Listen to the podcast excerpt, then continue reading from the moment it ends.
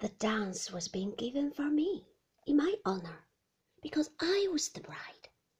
I sat on the table in the library, swinging my legs, while the rest of them stood round, and I had a longing to go upstairs and put on my dress, try the wig in front of the looking glass, turn this way and that before the long mirror on the wall. It was new, this sudden unexpected sensation of being important, of having Giles and Beatrice and Frank and Maxim all looking at me and talking about my dress, all wondering what I was going to wear. I thought of the soft white dress in its folds of tissue paper, and how it would hide my flat, dull figure, my rather sloping shoulders.